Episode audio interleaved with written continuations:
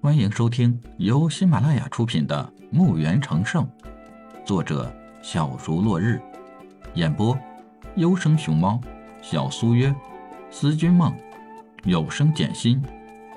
欢迎订阅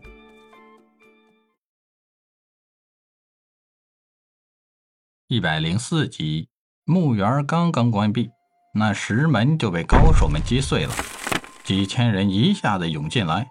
可是他们原本想找的灵玉晶早已不见了，而这里的宝物更加比他们的脸还干净，就差地面上的石砖没被人搜刮走了。墓园里现在是有山有水，生机勃勃，春意十足。本应该警惕的小家伙，现在已经玩得不亦乐乎。由于他身上灵气的原因，许多小动物都跑到他身边和他玩。被封印了几千年的他，又是刚刚化形成人，从来没有过的快乐让他忘却了不久前的恐惧。玩耍的小家伙看到李海向他走来，就欢快地飞到了李海的身边。大哥哥，我可以在这里玩几天吗？当然可以啦。我想让你选个地方，我给你建造个房子。到了晚上呀，你可以在里面休息。你说的是真的？当然了。你看你喜欢在哪儿建好，我帮你建造。可是，可是我已经有房子了。那，那你建造的房子要是很漂亮，我该选哪个呀？看着鬼精灵的小家伙。李海轻轻地摸了摸他的头，我给你建个大房子，到时候啊，把你的房子放到那个大房子里，这样你就不用选择了，不是吗？我真的可以有两个房子吗？小家伙满眼小星星的看着李海，好像是在求证。李海点点头，是的。啊，太好了，我可以有两个家喽！看着开心的小家伙上下飞舞着，李海不免也被带动着高兴了起来。那大哥哥，你什么时候帮我建造大房子呀？哎，真是个天真的小孩儿，刚刚还害怕的要死，现在又急不可耐的催促自己给他建房子了。你没有名字吗？嗯，没有。我是被封印以后的时间里才有灵智的。大哥哥是我见到的第一个怪物，不如就大哥哥帮我起个名字吧，好不好？